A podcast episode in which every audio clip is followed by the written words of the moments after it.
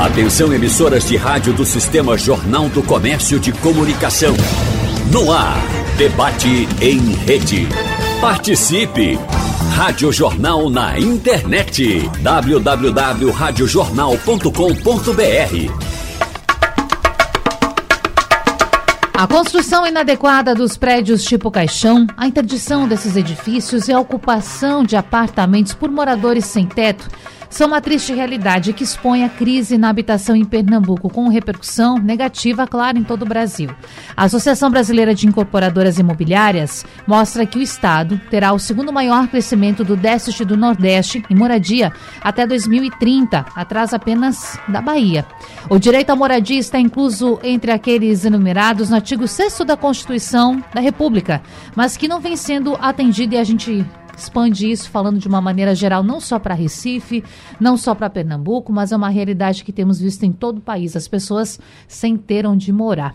É por isso que no debate de hoje nós vamos saber com os nossos convidados sobre as origens desses problemas e também as possíveis soluções, os caminhos para atender a quem não tem uma casa para morar.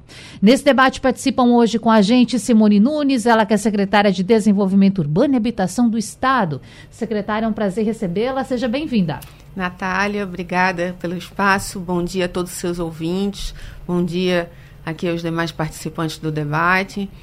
É, a gente vai estar aqui para falar um pouco do trabalho que o governo do estado de Pernambuco está fazendo exatamente para a gente é, atacar o déficit habitacional. Sabemos que quatro anos apenas não é suficiente, mas temos condições aí de atingir boa parte dessa população e começar um caminho virtuoso na solução desses problemas. Com certeza, essa expectativa que o nosso ouvinte também está, principalmente quem daquele outro lado pode estar enfrentando alguma situação de risco, e a gente vai falar muito sobre essas, esses processos e essas possibilidades. Deixa eu baixar um pouquinho aqui o volume. Pronto. Ao vivo é assim, né? Pode acontecer. Mas seguimos aqui com os nossos convidados. Adriano Lucena, presidente do Conselho Regional de Engenharia e Agronomia do Estado, que é o CREA. Adriano, prazer recebê-lo hoje aqui pessoalmente, não é? Bom dia. Bom dia, Natália. Bom dia, professor Mário, que é conselheiro no CREA, tem hum. contribuído muito no debate do protagonismo da engenharia, da agronomia e das geociências. Bom dia, secretária Simone, que também estamos tendo muitas reuniões, muitos encontros, para que a gente possa colocar em pauta o tema da engenharia, a moradia digna, o saneamento, um debate mais plural e trazer a engenharia para servir a população pernambucana. E nesse debate é interessante também que a gente traga os planos locais de, de habitação de interesse social. Porque as coisas não acontecem por acaso, uhum. tem o porquê. E a solução desses problemas passa pelo mundo da engenharia, da aplicação das boas práticas da engenharia, a relação da universidade, que é tão importante na construção não só do técnico cidadão, mas do cidadão, daquele profissional que sai da universidade com um compromisso de fazer mais e melhor para aquela população que é mais carente. Nós somos de um estado relativamente pobre e esse estado procura, precisa aplicar a engenharia para solucionar os seus problemas e o problema da moradia é um problema essencial, necessário e o, a relação da universidade, do instituto, do governo municipal, estadual e federal precisam, precisam caminhar de mãos dadas para resolver esse problema. É possível resolver, é possível. A gente pode não resolver da noite para o dia, mas ao longo do tempo a gente pode encontrar soluções que resolvam esse problema para que as pessoas possam morar de forma digna. É isso, dignidade na moradia também. Para fechar nossa bancada, eu tenho a honra de chamar Mário de Lima Filho, ele que é professor titular de estratigrafia. Estratigrafia da Universidade Federal de Pernambuco, UFPE, e também doutor em Geoquímica e Geotectônica pela Universidade de São Paulo. Professor, prazer recebê-lo aqui. Bom dia. Bom dia aos ouvintes da Rádio Jornal, bom dia ao presidente do CREA, Adriano, é, bom dia à secretária Simone Nunes. É, vamos tentar, nesse debate, tentar explicar as causas, as origens de, desse problema, é, geologicamente falando, da, desse problema que afeta as construções de prédios aqui é, do município de Recife.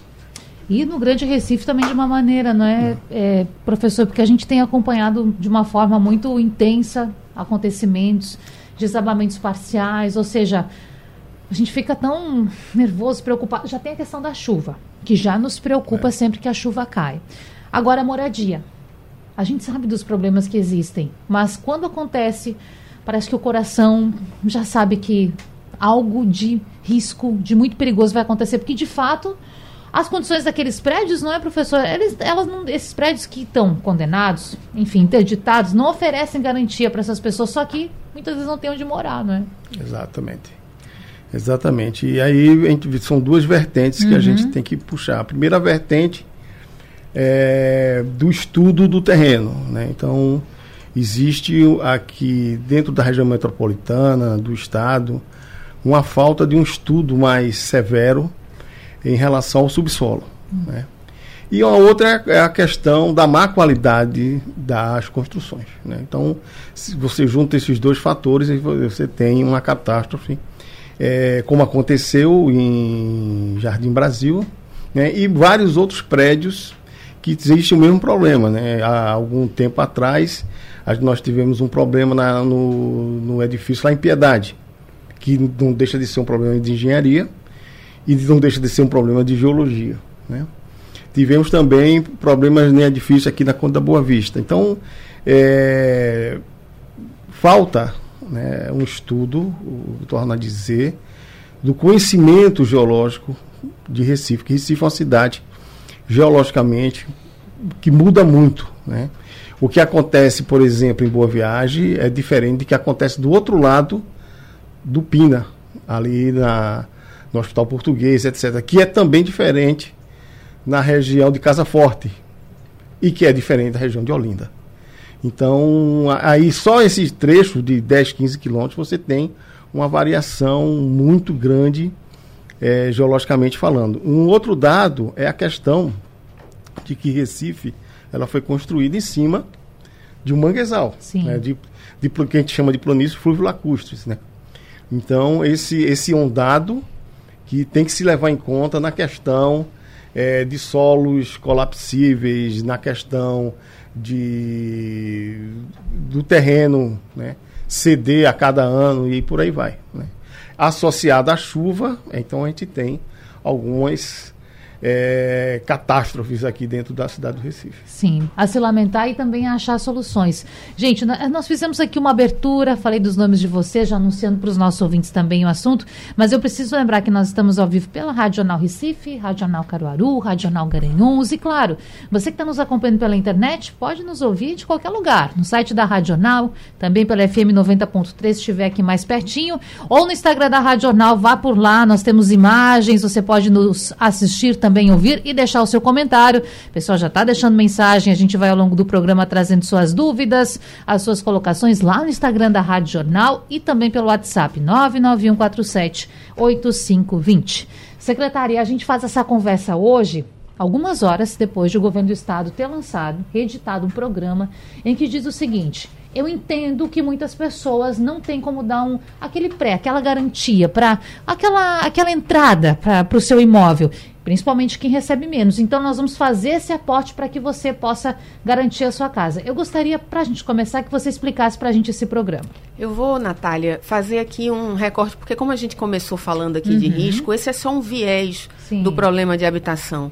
O déficit habitacional de Pernambuco, que supera 326 mil unidades habitacionais, ele envolve as pessoas que moram em área de risco, as pessoas que estão em coabitações com famílias, pessoas que é, moram nas palafitas tão conhecidas. E esse assunto do prédio caixão, que é um assunto conhecido, né, ele não envolve só o estado de Pernambuco, ele envolve todo o Brasil, mas sim, nós temos uma grande incidência aqui por questões, inclusive técnicas, que o professor já começou a falar. São mais de 4 mil unidades.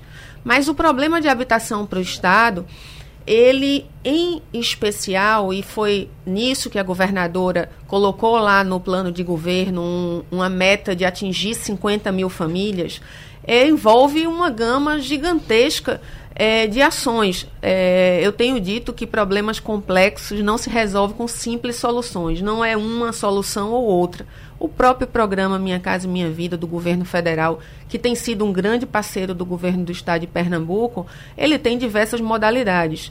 Então a gente teve aqui recentemente, dia 15 de junho, publicada a portaria do FAR, que é aquele chamado faixa 1 do Minha Casa Minha Vida, que atende ao mais vulnerável, aquela pessoa que às vezes é retirada ali para uma obra que seja é, de infraestrutura para a cidade ou de alguma calamidade que aconteceu.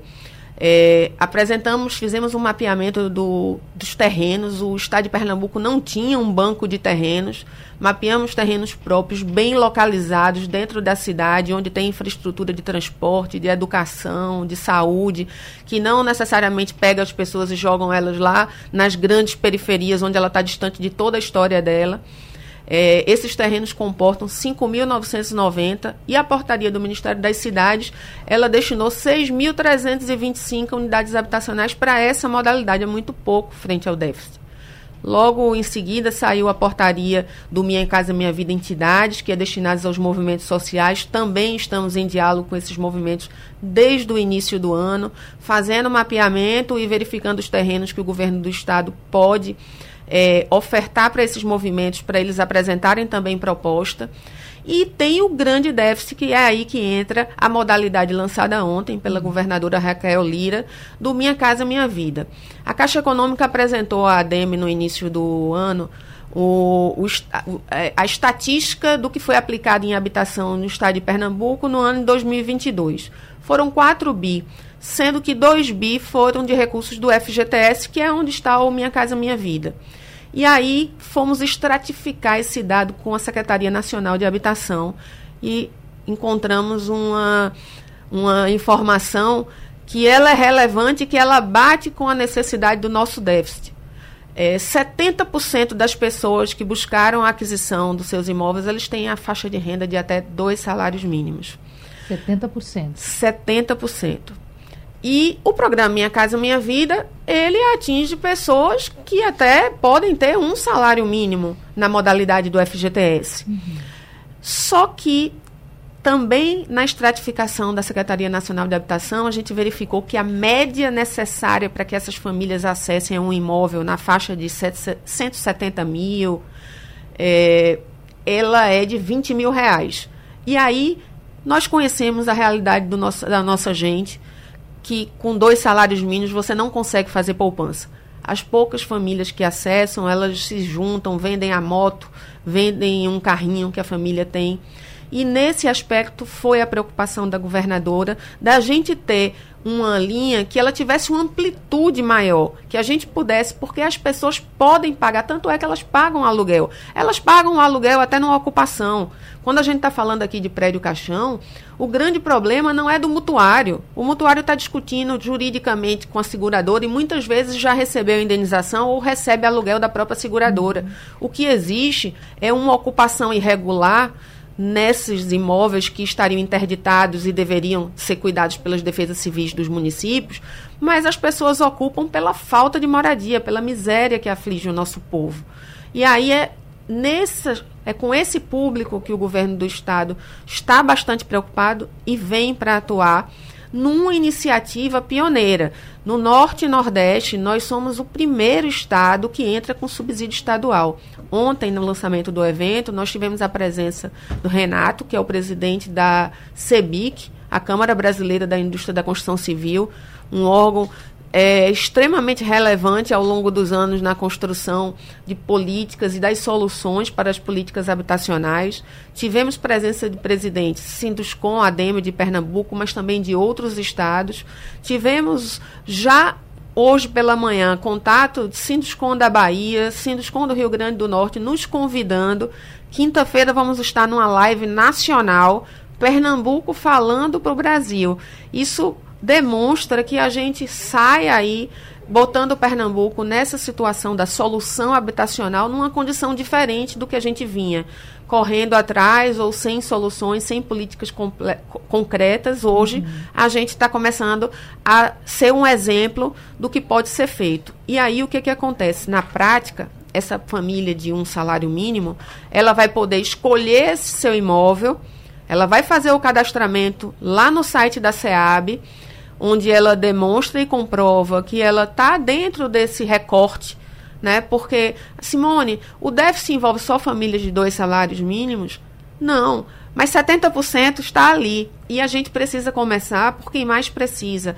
Você iniciou aqui a nossa conversa falando de um direito constitucional. Não se fala em cidadania e dignidade humana quando a pessoa não tem sequer onde morar ou mora numa lama, onde ela está em períodos de chuva correndo risco de vida, mas durante todo o ano num alagadiço que é natural das nossas da nossa região, extremamente, uma região que foi uma cidade construída em mangue e que a gente tem uma questão alagadiça.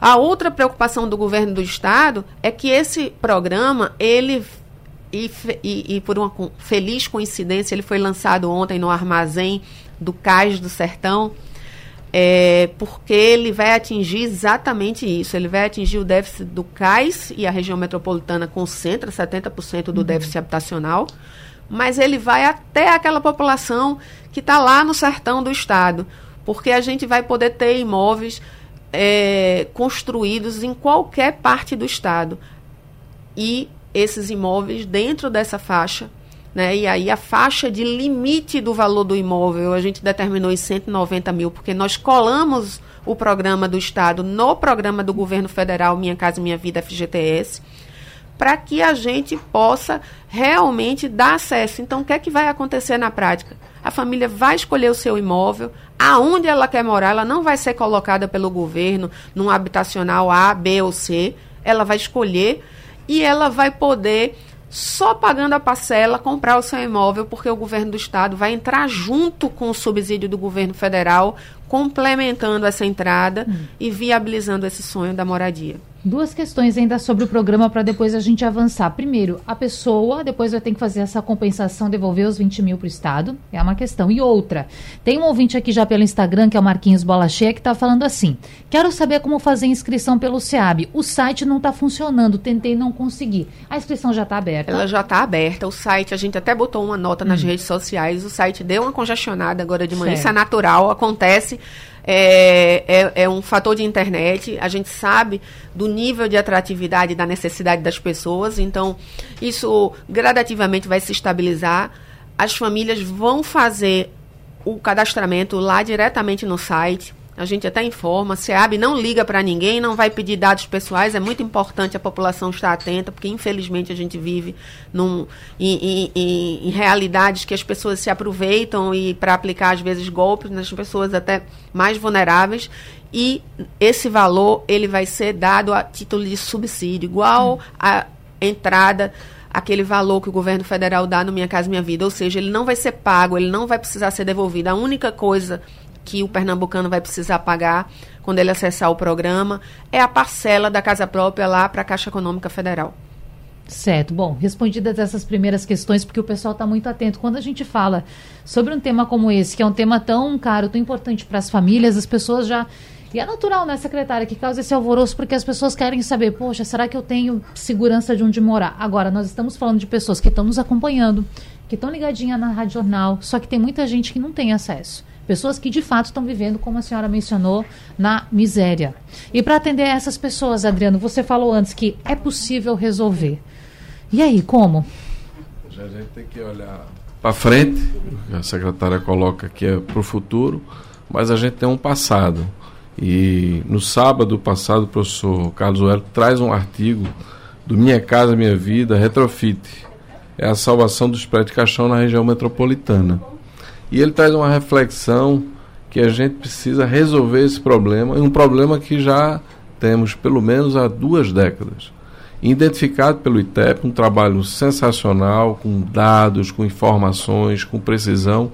E a gente, enquanto sociedade, enquanto órgão, enquanto entidade, a gente precisa ter essa solução do problema. E o que é que ele traz? Ele, ele traz, olha, por que, é que a gente não recupera? Porque em cada um desses edifícios a gente dá uma, uma solução individual, particular, aqueles que a gente vai ter que demolir, a gente vai ter que demolir, mas a gente tem que dar a solução.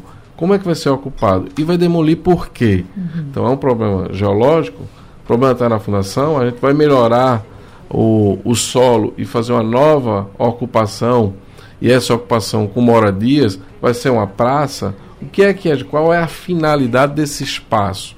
Também ele diz, por que, é que a gente não recupera se for um problema estrutural? O solo funciona. A gente tem problema pontual na edificação. Então a gente vai lá e recupera e dá segurança e moradia dignas a essas pessoas. Então ele traz uma reflexão e uma reflexão extremamente ampla ao debate e que enriquece. Então, esse debate nós precisamos fazer para resolver o problema do passado e nós não, tamo, não estamos falando em poucas moradias. É um número significativo. E esse debate também precisa envolver as seguradoras. Então, qual é a responsabilidade das seguradoras? Tem, não tem? Esse debate que sai do mundo da engenharia, sai do mundo do, do protagonismo do desenvolvimento para entrar no mundo da burocracia e no mundo do direito. De quem é a responsabilidade? Então, há 20 anos que se discute o problema e nós não temos a solução e não temos a responsabilidade de quem deve ter a sua responsabilidade. E aí, secretário, a gente entende que o Estado tem um papel fundamental em dialogar e buscar a solução desse problema porque como um grande mediador tá para que a gente po possa identificar a solução, porque o que a população, quem está na ponta, quem precisa, precisa da moradia digna e precisa da solução do problema. Sim. O problema não pode se arrastar por 20 anos. E aí eu queria parabenizar o professor Wellington por trazer esse debate de forma bem colaborativa e de um debate extremamente amplo que a gente quer fazer enquanto sociedade. E o que é que o Conselho faz? O Conselho faz esse debate internamente, trazendo inclusive a questão da manutenção predial. Porque não é só você ter a, a, a moradia, você tem que ter responsabilidade por aquele espaço. Eu Sim. posso derrubar aquela parede? Às vezes eu não posso fazer uma reforma que eu gostaria de fazer. Mas aí também a ADEME, as construtoras, o Sinduscom, o CREA, o Poder público, seja ele no legislativo, seja ele no executivo, a gente fazer uma cartilha, a gente entregar aos moradores, a gente fazer um acompanhamento. A gente fala muito em educação, isso é parte da educação. Como ele deve ocupar o espaço. A gente tem a cultura de ir ao médico, cuidar do nosso corpo. A gente também tem a cultura de ir na oficina, de ir na concessionária, cuidar do nosso veículo. Mas a gente não tem a cultura de cuidarmos das nossas pontes, das nossas rodovias, das nossas edificações. Então, quando o poder público diz: olha, eu vou construir uma praça, ok, construiu a praça. Mas no orçamento do ano seguinte, a gente está colocando lá um recurso para cuidar da manutenção daquela praça. Então, ter profissional habilitado no dia a dia não é custo. Isso é investimento para que uma né? sociedade né? consiga viver de uma forma melhor. Porque quando a gente tem a prevenção, quando a gente tem a manutenção, a gente reduz esse custo e a gente consegue viver num ambiente mais seguro e num ambiente melhor. É isso que a engenharia é. Ela promove o bem-estar. Professor Mário, agora duas questões. Primeiro, pensar em alternativas para que essas pessoas com menor faixa de renda possam fazer as manutenções necessárias, porque inclusive nesse programa que o Estado está proporcionando, vai proporcionar esse valor de 20 mil reais para as famílias que se enquadrem e tenham até dois salários. Imagine a pessoa já pagando a prestação, talvez tenha dificuldade de fazer uma manutenção. Então, vamos lá. Primeiro esse ponto. Será que não precisamos pensar sobre isso também? Eu estou pegando aqui como gancho o programa, mas ele não é o único que está disponível. E segunda questão, esse assunto que o presidente toca, que é esse reforço na estrutura dos prédios caixão. O que, que o senhor acha sobre isso? É, eu acho muito interessante hum. essa visão do, do Adriano. E nós temos também que, que pensar nessa questão de estrutura, nessa questão é, da gestão do, do, do, prédio em si. Né? É, primeiro, acho que o fato que vem agora do Estado né, é conhecer. Né? Porque o que acontece hoje em Recife, na região metropolitana, é um problema muito sério, porque às vezes a gente está correndo atrás do prejuízo. A gente não, não se adianta ao problema. A gente só cuida é, das barreiras quando chove, ou quando uma barreira cai. Sim. e mata 13, 14 pessoas. Né? Então, a gente, essa questão da prevenção, essa questão do estudo que antecede qualquer, qualquer empreendimento, né? vamos construir casas, vamos, mas aonde? Não é construir no morro, né? onde você tem uma estabilidade geológica muito grande, né? porque aí você vai ter um custo muito maior. Então, esse aonde construir passa né, necessariamente pelas engenharias. Né? É, desde do, da sua fundação até a construção é, do, do prédio. Né? Porque aí, logicamente, dependendo do terreno, a engenharia vai qualificar essa obra para ter uma, uma durabilidade, uma, uma, uma, um processo. Então, é, o Estado hoje de Pernambuco ela carece né, de profissionais. Né, e principalmente profissionais ligados à área de geologia e geotecnia. Né? Então, você tem dentro do estado de Pernambuco, por exemplo, o ITEP. O ITEP só, só tinha um geólogo. Né? Então, se você olhar o quadro de geólogos dentro do estado de Pernambuco, é muito pouco. E se você vai para a prefeitura, piorou. É. Né? É, alguns municípios, só, só Recife, é, Jaboatão, Jaboatão acho que tem dois geólogos, Recife tem, que trabalha com essas áreas de risco, quatro. E aí você vai na região metropolitana e não tem. Ou seja, você só, só o, o, o, Estado só vai se preocupar com isso quando a, acontece uma catástrofe. Aí não, ah, vamos mapear os, os morros, vamos ver a estabilidade, etc, etc. Então gente está sempre correndo atrás. É o cachorro, né? Correndo atrás do rabo. Né? E esse problema, como o Adriano bem fala, é, tem 20 anos. Né? De problemas em cima de construções, em cima. E todo mundo sabe ou todo mundo comenta que ou é um problema estrutural ou é um problema de solo. Né? Olinda tem suas características, Recife tem outras. Né? Então, na hora que você leva um projeto de um prédio caixão de Olinda para Recife, talvez não seja a mesma, não seja adequado. Inclusive, professor, interrompendo, mas Boa Viagem, a gente passa em Boa Viagem, em alguns pontos tem prédio nesse estilo. Eu conheço pessoas que moram em prédio estilo caixão em Boa Viagem. Por que lá é diferente? Tem alguma mudança nesse sentido tem, também do tem, solo? Tem, tem muita Porque mudança, você pensa, né? quando primeira vez que eu ouvi, eu pensei, poxa, será que a pessoa não tem medo de morar nesse local? Mas não, é outra realidade. É, exatamente. Não estou falando por conta do bairro, estou falando por conta de, de fato da situação do prédio. A gente vê que estruturalmente, talvez até a manutenção, os moradores tenham feito isso.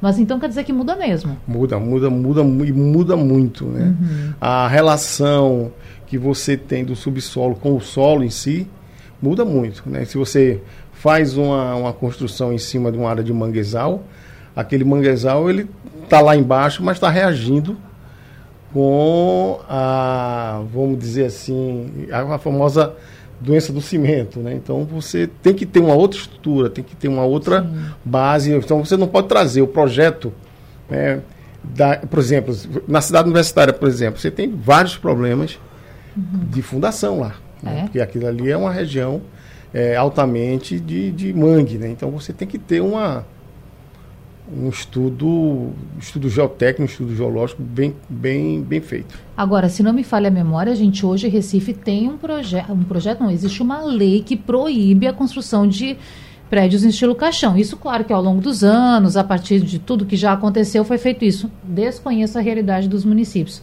No estado, vocês sabem se existe alguma lei também que impeça? Hoje, atualmente, claro, né?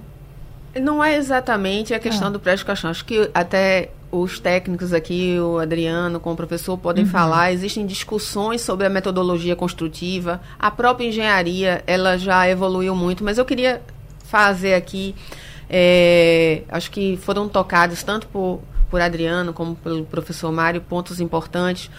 O retrofit. Uhum. Né? A nossa população tem pressa, o problema é complexo e o Estado de Pernambuco né? Nós, estamos com seis, nós estamos com seis meses de governo e a governadora quer chegar o mais rápido possível na vida das pessoas. A portaria de retrofit do Ministério das Cidades, que vai estar dentro do Minha Casa Minha Vida, ainda não saiu.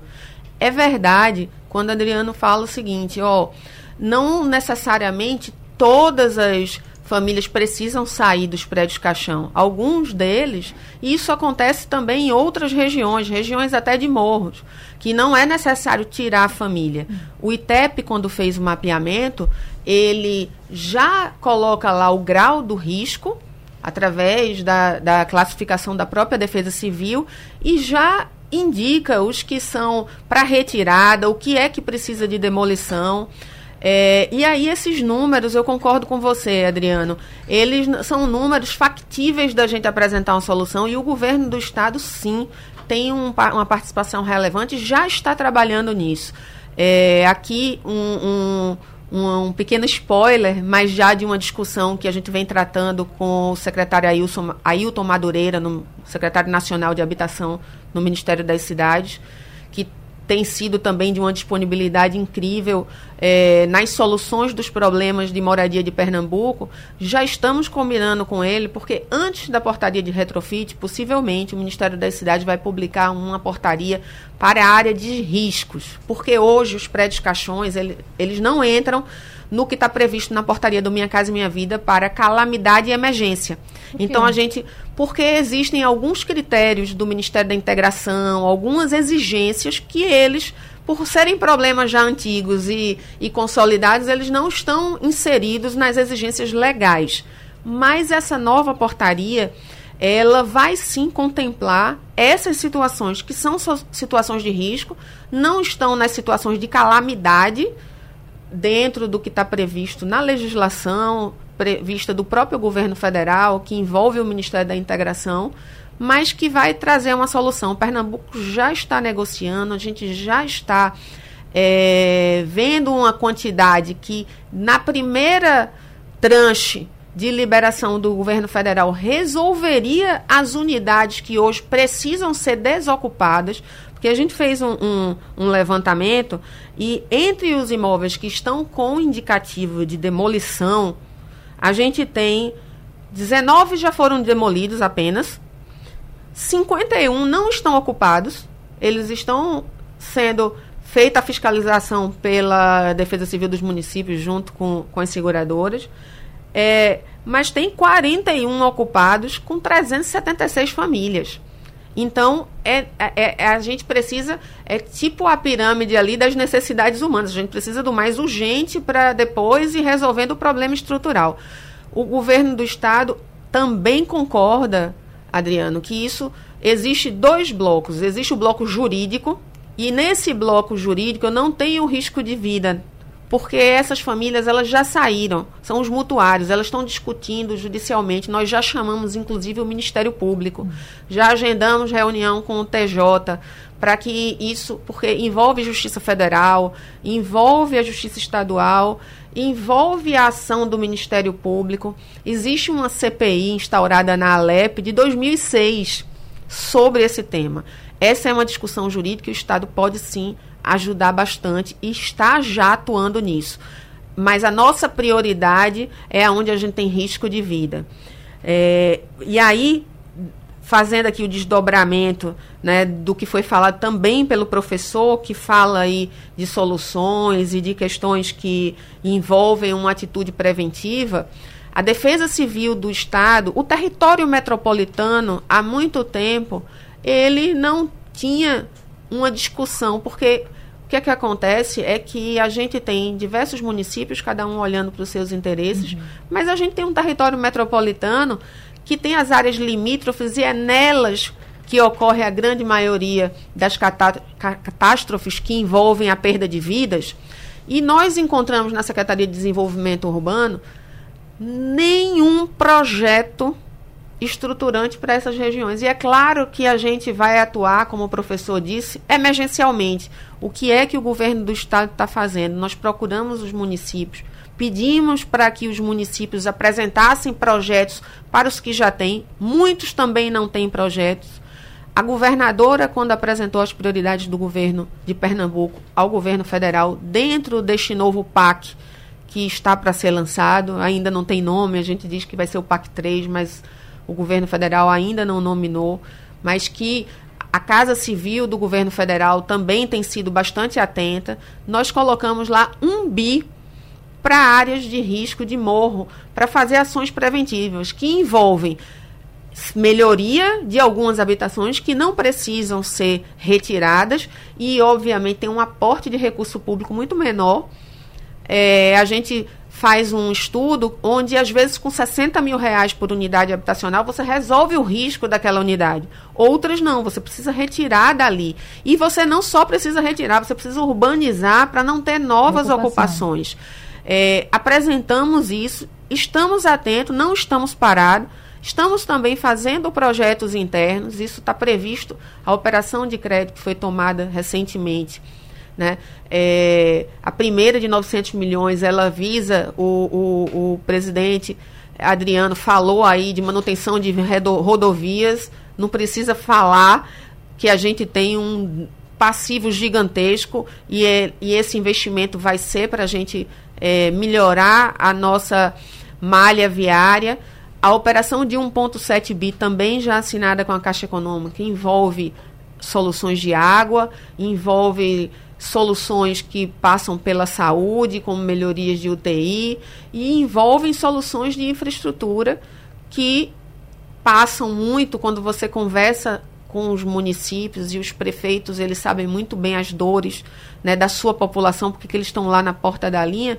A água, a gente tem locais que a população sofre com alagamento e a, a zona da Mata Sul está aí para nos mostrar, mas não tem água na torneira, o que é inadmissível e que é uma prioridade da governadora Raquel Lira.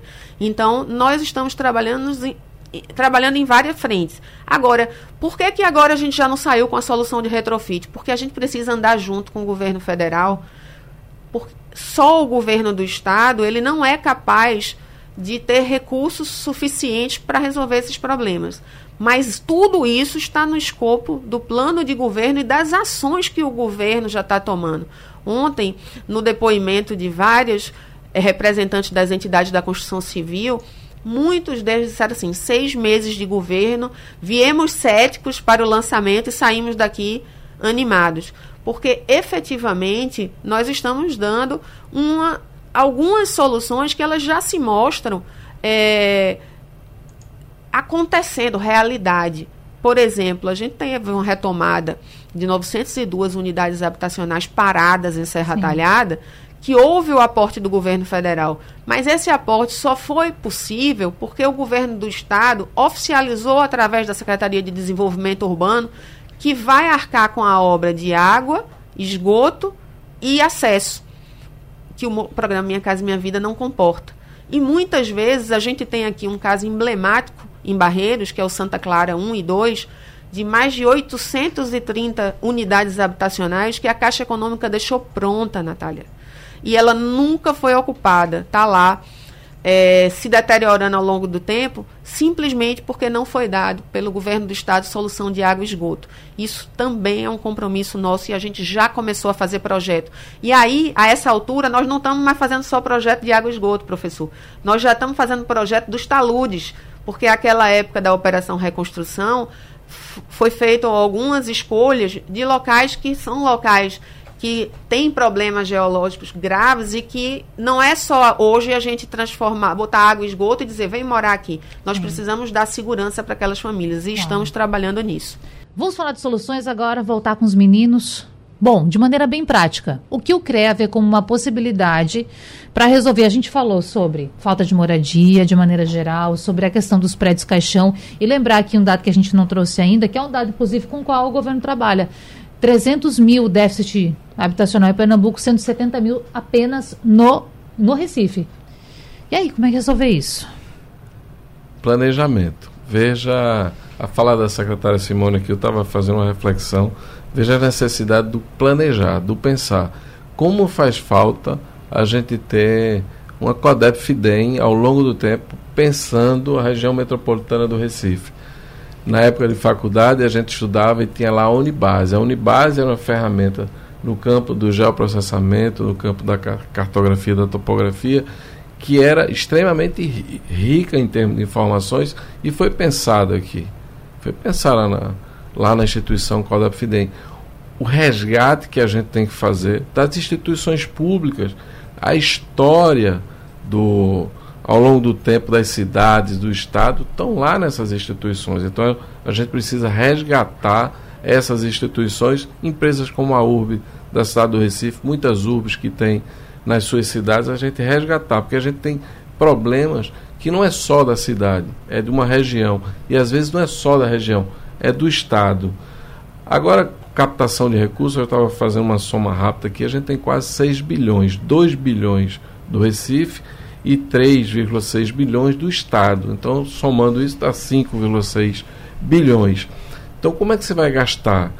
Qual é a mão de obra qualificada para pegar esses recursos e gastar de forma adequada?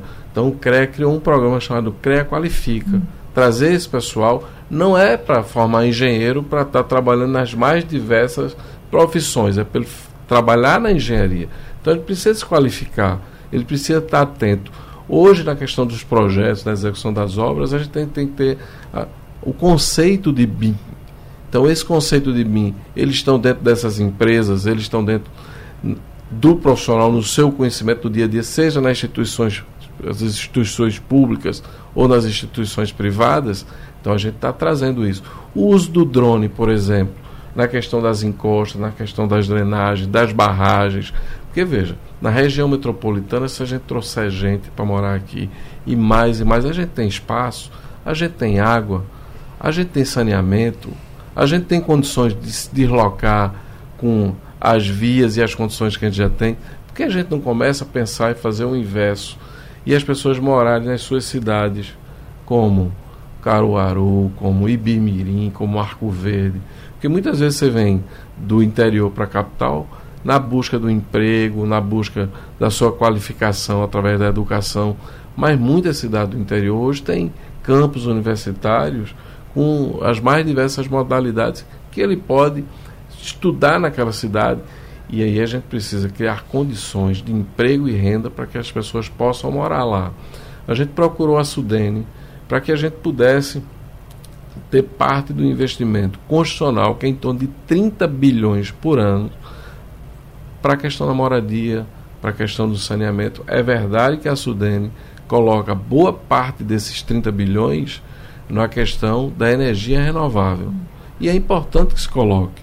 Mas além da energia renovável, a gente pode colocar em outras ações. E essas outras ações, se a gente colocar 10% desses 30 bilhões, nós estamos falando em 3 bilhões. 3 bilhões é o aporte o, o que a, o governo do Estado está buscando.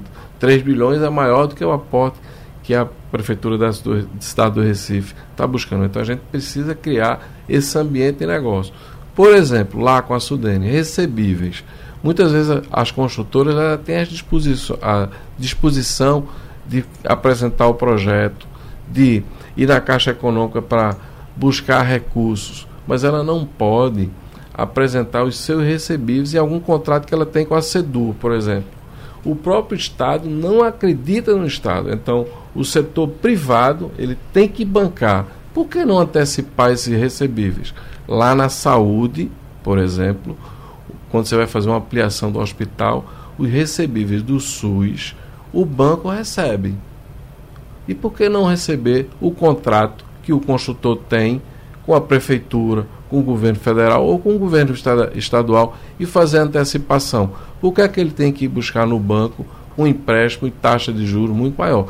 a gente precisa também criar no ambiente de negócio uma relação muito mais fácil e mais atrativa para o construtor, porque isso vai ter um impacto naquele que vai comprar o seu, o seu imóvel. Claro. Então, todo esse debate a gente está construindo no CREA, construindo com o setor público, com, o setor privado, para que a gente melhore o ambiente de negócio. E esse envolvimento é fundamental. Professor, e a universidade? O presidente falou algo muito importante para onde a cidade vai crescer, para onde vai inchar isso, porque a região metropolitana já está cheia. Mas, rapidamente, que daqui a pouco eu vou chamar o intervalo de novo, quais são as soluções que a universidade propõe para resolver esses problemas de maneira bem prática na habitação? Olha, a universidade ela tem é, é, vários setores em que é possível, né? Logicamente, a universidade, ela, ela, uma das funções dela é, mostrar à sociedade soluções. Né? E eu acredito que existem soluções. Né? Como o Adriano falou, existem muitos projetos. Eu acho que cabe agora a gente recolher esse, todos esses projetos, né? fazer uma mineração desses dados que estão aí no CONDEP, é, na, nas URBs, é, é, no Estado, na Sudene, que tem muitos projetos, e, e ver a, a, a, a para onde nós queremos crescer. Né? Então, a, a, a, a ideia que o Adriano coloca de desinchar um pouco o município de Recife, a região metropolitana do Recife, né? passa por vários. Ah, do transporte principalmente. Né? Se você tem um transporte que lhe leve até Gravatar, Caruaru de uma forma rápida, você vai preferir talvez até é, morar lá. Né? Claro. Do que está fazendo parte desse processo aqui. Então, a universidade, de, nos diversos departamentos, nos diversos centros, elas têm projetos, têm soluções para que para ajudar o governo do estado. Baixa a questão do, da gestão, né? É, o CREA está, é, é, é pelo menos da parte é, técnica é, das engenharias, né? envolvendo agronomia, biologia, engenharia civil e as várias engenharias. Então, existem projetos que para melhor qualificar a cidade do Recife, tanto da forma é, do conhecimento básico, que é um conhecimento básico, que vamos dizer assim, um conhecimento básico da estrutura do subsolo, né, pesquisa. da pesquisa, como também é, em, em, setores mais avançados. Porque esse tema não termina por aqui, né, gente? Que tomara que nós possamos nos encontrar em breve para falar de fato de alguns resultados, trazer informações animadoras e também um pouco de tranquilidade para quem está hoje em perigo. Quero agradecer a Adriano Lucena, presidente do CREA, por esse debate. Seja sempre bem-vindo à Radional. Obrigado, Natália. Obrigado, Simone. Obrigado, professor Mário. Estamos sempre à disposição para trazer o CREA nesse debate do protagonismo da engenharia e para mostrar à população que e também a todos os cidadãos a importância no dia a dia da engenharia, que leva energia, leva alimento, leva e leva e traz no deslocamento dele, seja na ferrovia, seja no, na, na rodovia. Né? Então a engenharia está em todas as ações nos nossos, no nosso dia a dia. Muito obrigado, colocamos o CREA sempre à disposição. Rádio Jornal também. Quero agradecer ao professor Mário de Lima Filho por esse debate e dizer que também, sempre de portas abertas aqui para ouvir a Universidade, o senhor. Muito obrigada.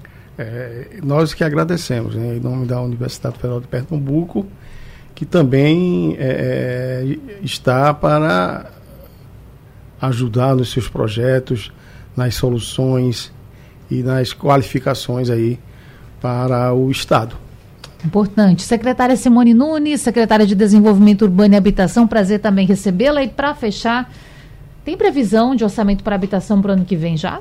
Porque Sim. esse vai ser o primeiro orçamento que esta gestão vai poder fazer, não é? Nós estamos fazendo um planejamento para quatro anos ah. e para que ao final dos quatro anos a gente tenha inclusive soluções sustentáveis que sustentem essa política de Estado. A gente entende que a habitação não é uma política de um governo só é, a Perparte, estávamos falando aqui em off no intervalo, que detém boa parte dos imóveis do governo do estado, nós fizemos um convênio já assinado entre a Companhia Perparte, a Secretaria de Desenvolvimento Urbano e a SEAB.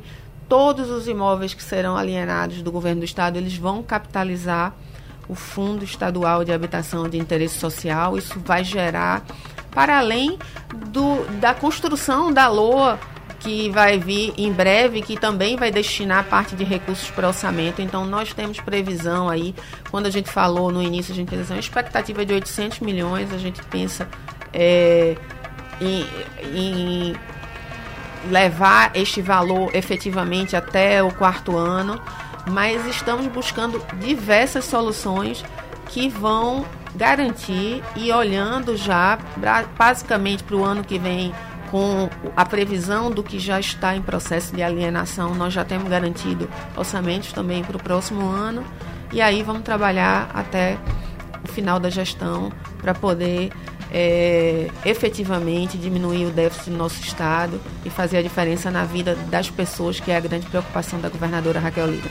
Secretária, casa sempre aberta também para a senhora. Até a próxima. Agradeço, sempre à disposição de vocês. Gente, esse debate fica salvo lá no site da Radional. Você pode procurar e reouvir na aba de podcasts. E para você, até amanhã. Sugestão ou comentário sobre o programa que você acaba de ouvir, envie para o nosso WhatsApp 99147 8520.